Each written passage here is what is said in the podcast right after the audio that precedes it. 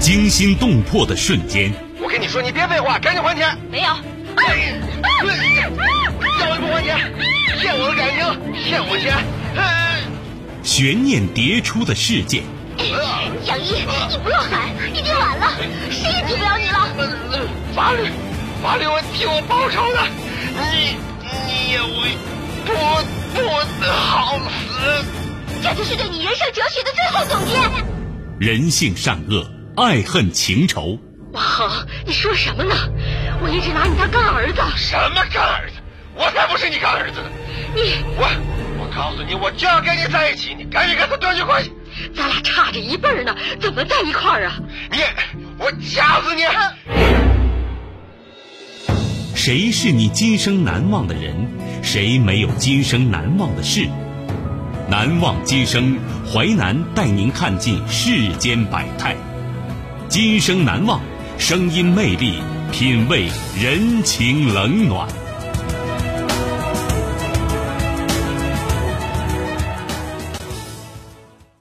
欢迎您收听《今生难忘》，我是淮南。事件回顾：时间二零一一年，地点内蒙古，人物庄永华、吴月良。事件：枪杀情敌却保外就医。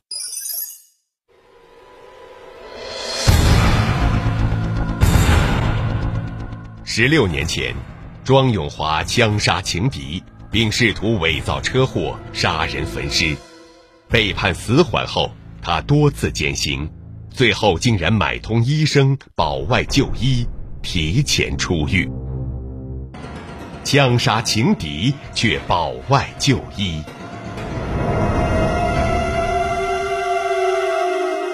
枪杀情敌。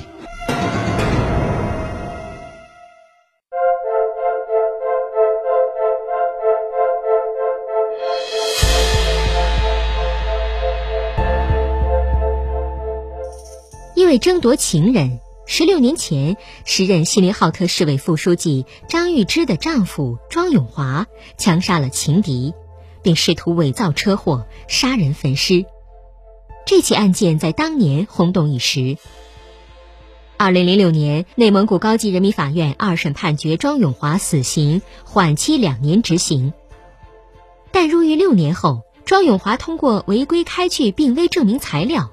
办理了保外就医和暂予庭外执行，走出了监狱。当年为庄永华违规开具病危证明的医生回忆：“我因为没有办法忍受庄永华的闹，就给他开具了违规的证明。”另有五名监狱医生也牵涉其中。去年七月，曾经在监狱外生活了近六年的庄永华被重新收监。呼和浩特市中级人民法院作出裁定，庄永华通过非法手段暂予庭外执行，其监外执行的两年四个月不计入执行刑期。帮助他违规操作保外就医手续的五名狱医也因滥用职权分别获刑。二零零四年失踪十天以后，三十七岁的房地产公司总经理吴玉良才被警方找到。他死在自己的黑色红旗牌轿车里，车子在距离锡林浩特市区十几公里外的南郊，翻进一个四米多深的石头坑内。他连同车子一起被烧得面目全非。警方和家属通过未烧尽的车牌照和两串钥匙，才辨认出他的身份。警方很快将案件定性为刑事案件，经过侦查，将目标锁定在庄永华身上。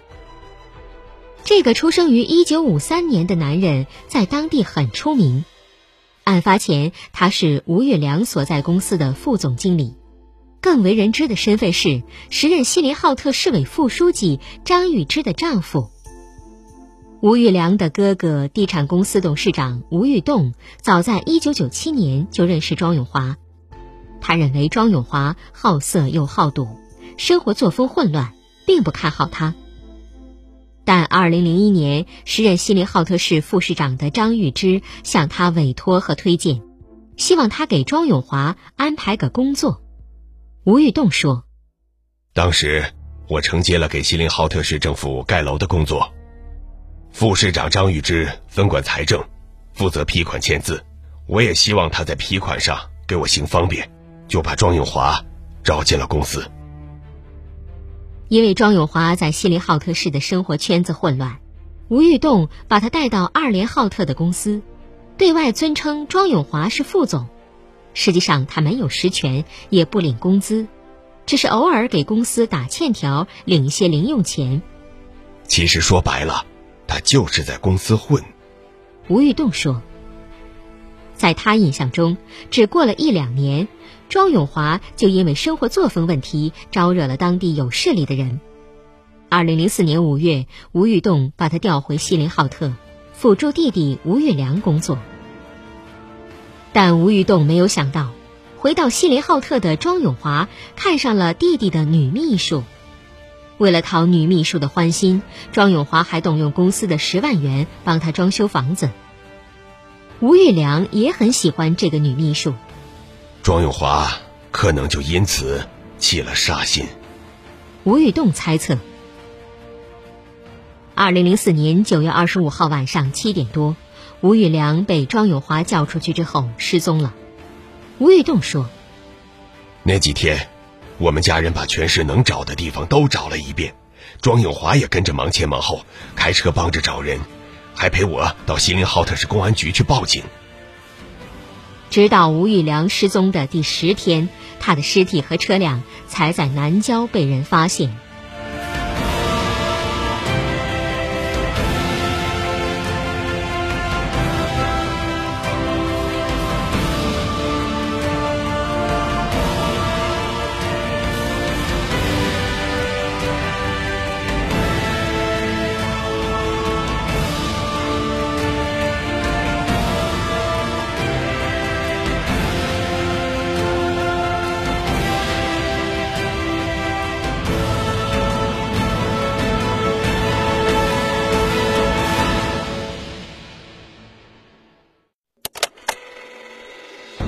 欢迎您继续收听《今生难忘》，淮南带您看尽世间百态，声音魅力，品味人情冷暖。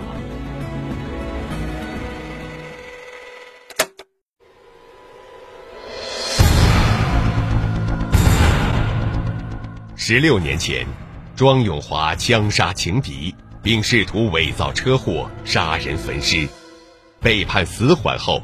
他多次减刑，最后竟然买通医生保外就医，提前出狱。枪杀情敌却保外就医，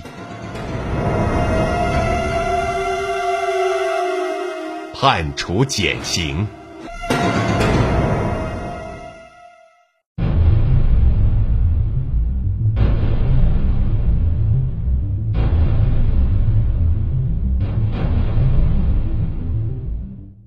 警方很快发现了突破点，打死吴玉良的小口径枪是庄永华的。好多人都见过那把枪，他平时就放在车里，去草原打猎物。吴玉栋说：“吴玉良的最后两个电话也是打给庄永华的。”二零零五年一月二十六号，庄永华被锡林浩特市公安局刑事拘留。经过审讯，他供述了杀人的经过。二零零六年三月十三号，锡林郭勒盟中级人民法院的判决书记录了案件的细节。庄永华把吴玉良骗出来，开车带他到二零七国道向东一公里处一个石头山上。之后，二人因争夺女秘书起了争执。庄永华拿出手提袋里的小口径枪向吴玉良开枪，随后把汽车推到坑里，看见车冒起白烟，逃离现场。破案之后，丑闻在当地传得人尽皆知。当时，庄永华的妻子张玉芝已经任职市委副书记。一位熟悉张玉芝的人说，他很快辞去了职务，离开了锡林浩特。吴玉栋记得，张玉芝曾找过他。他跟我说：“老庄罪有应得，就等着法院判决了，该怎么赔就怎么赔。”张玉芝说。当年庄永华犯下的事儿对我伤害很大，至今说起来我仍然很不舒服。这些年对他的事情，我不管，也不过问。二零零五年八月二号，内蒙古自治区锡林郭勒盟中级人民法院对该案作出一审判决，庄永华因故意杀人、非法持有枪支，数罪并罚，被判处死刑。庄永华不服，提出上诉。二零零五年十二月十四号，内蒙古自治区高级人民法院以事实不清为由，将该案发回锡林郭勒盟中级法院重新审理。二零零六年二月二十七号。案件在西蒙中院开庭重审，庄永华当庭表示他不认罪。参与旁听的吴玉栋回忆，庄永华当庭辩称没有证据证明是他用枪打了吴玉良，之前有罪的供述是遭到了刑讯逼供，不存在故意杀人的事实，应该将他无罪释放。但中院并未采纳庄永华的辩护意见。二零零六年三月十三号，法院作出判决。认为庄永华使用残忍手段致使吴玉良死亡，性质非常恶劣，再次决定对庄永华执行死刑，剥夺政治权利终身。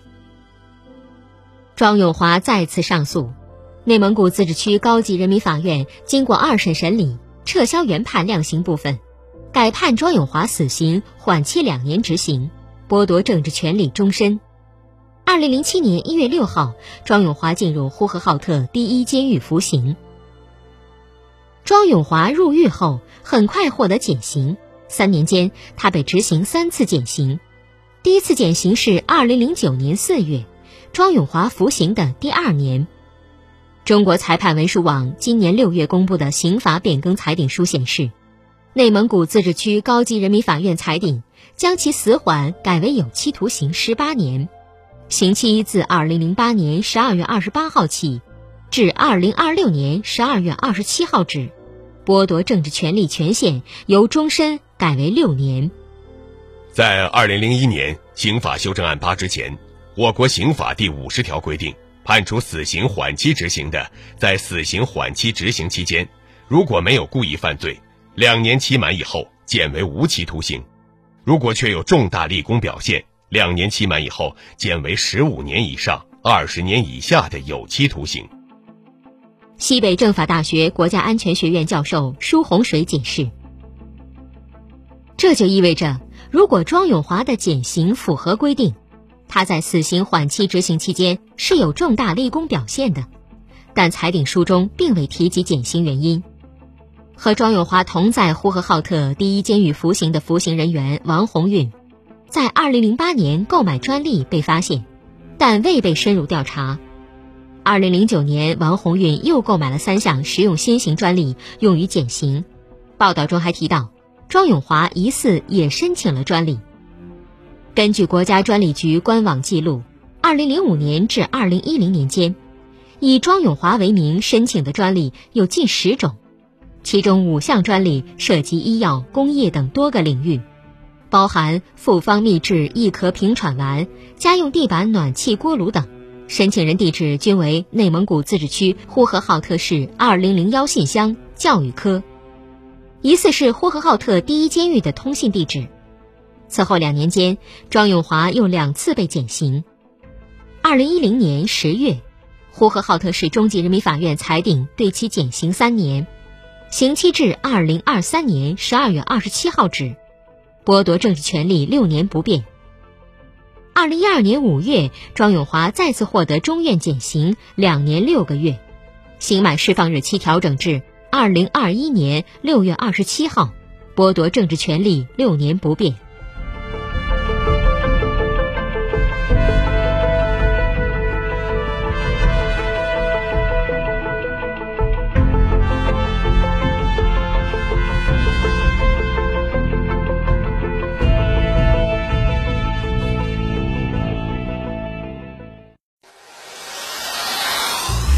精彩的故事结构，新锐的声音制作，在纷繁复杂的真相与假象中，淮南用魅力声音解读世间百态，品味人情冷暖。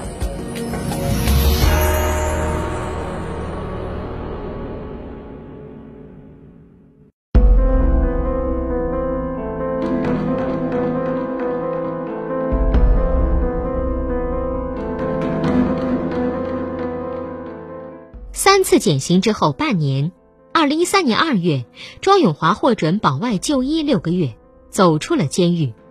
之后，他又连续两次获得续保，直到二零一五年八月二十四号获批暂予庭外执行，继续生活在监狱外。二零一九年，庄永华的保外就医被证实是违规操作。内蒙古呼和浩特第四监狱副监狱长，兼任内蒙古监狱管理局第一医院副院长王全仁，内蒙古监狱管理局第一医院内科主任高春桃等五名狱医牵涉其中。涉嫌为庄永华作假的病危诊断，帮助他违规保外就医。今年四月一号，内蒙古自治区奈曼旗人民法院公布了五名狱医滥用职权罪一审的判决书。判决书中公布的细节显示，二零一二年十二月至二零一三年二月，庄永华保外就医之前，曾因病在内蒙古监狱管理局第一医院住院治疗。二零一三年一月，该院内科主任高春桃为庄永华出具了呈请罪犯病情危重报告书诊断，诊断庄永华患有支气管哮喘合并感染重度、原发性高血压三级、极高危阻、冠心病、心律失常、频发交界性易搏、偶发房早、偶发室早、鼻窦炎、肝囊肿等多项疾病。报告书中还提到，患者多次住院。住院期间频繁发作，疗效差，目前病情再次加重，随时可能因呼吸衰竭而死亡，告病危通知。随后，高春桃内蒙古监狱管理局第一医院急诊科主任医师陈华等人在报告书科室鉴定小组意见栏确认签字，王全仁在报告书第一医院意见一栏签下了情况属实的意见，并签字。当天，王全仁主持召开监狱局医院保外就医鉴定小组会议，经研究同意内科诊断，认为符合保外就医条件，并出具犯罪保外就医病情鉴定意见书，经第一医院呈报监狱管理局审核批准。二零一三年二月四号，庄永华第一次获批保外就医，为期六个月。第一次保外就医即将到期时，内蒙古监狱管理局第一医院预防保健科原主任张满等人又违规的给他办理了续保。当时，内蒙古监狱管理局第一医院医务科的几名医生对庄永华病情和住院情况进行考察，随后，预防保健科原主任张满等人为庄永华出具了呈请罪犯病情危重报告书诊断，证明患者病情危重，随时有生命危险。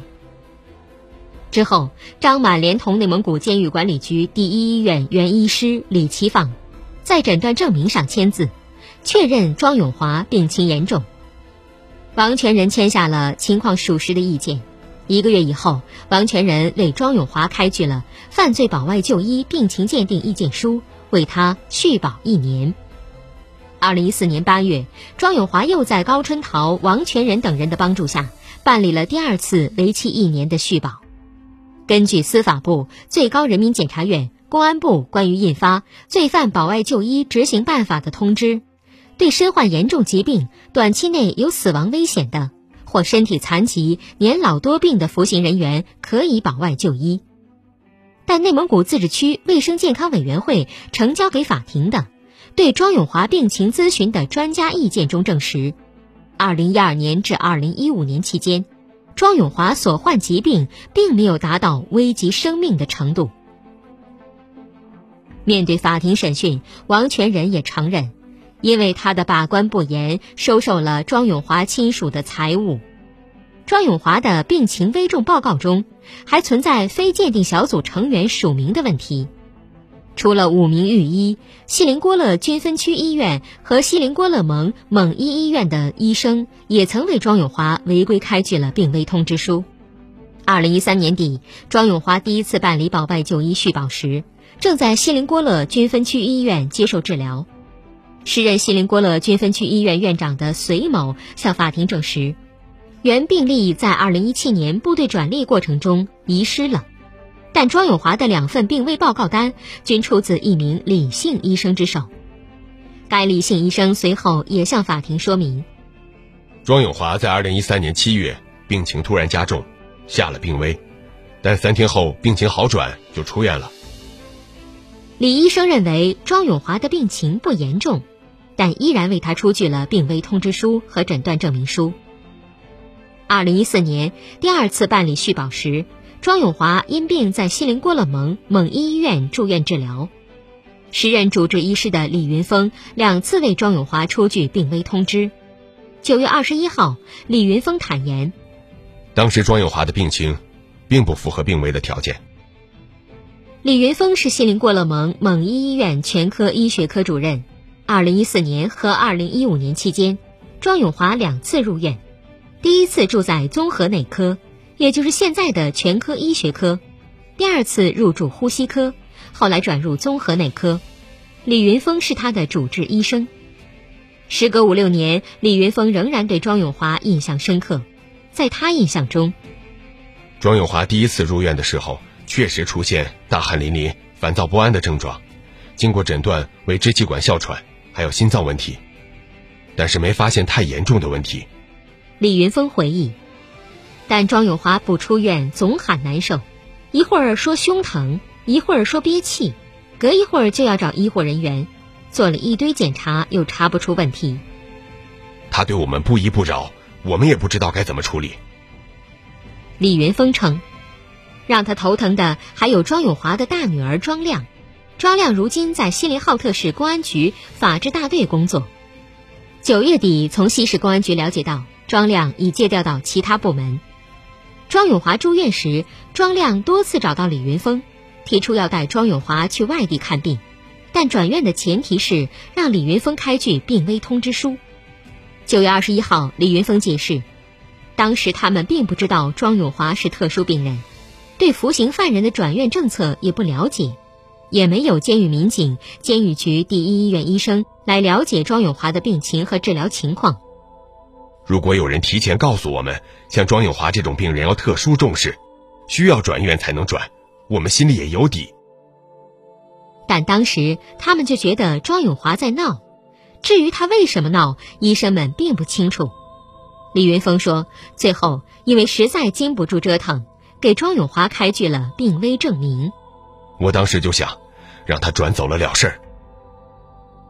庄永华被重新收监后，李云峰也因涉嫌违规开具病危证明一事被要求配合调查，但蒙医医院院长斯琴巴特尔和蒙医医院副院长白朝鲁均表示，对医院给庄永华开具病危通知书一事并不知情。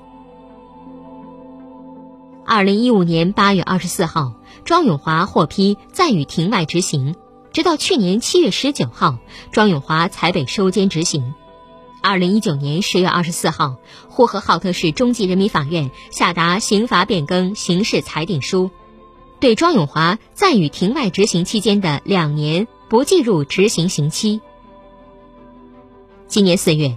参与为庄永华办理违规保外就医手续的王全仁、高春桃等五名狱医也接受了法院审判。除了庄永华，他们还为另外两名服刑人员办理了违规保外就医。奈曼旗人民法院审理认为，他们违反罪犯保外就医病情鉴定相关的法律法规和规章制度，五人分别获刑五年六个月至三年不等。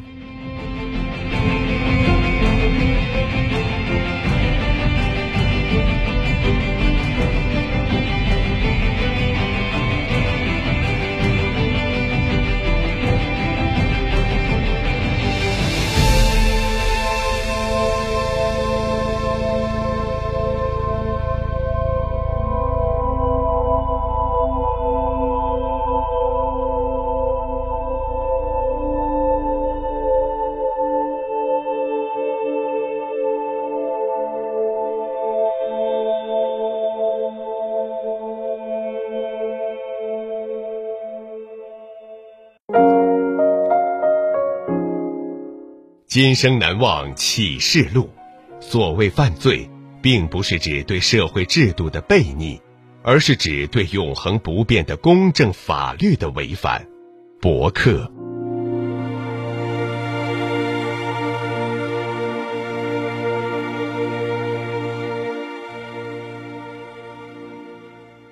感谢您收听《今生难忘》，本节目编辑主持淮南，下期您将听到。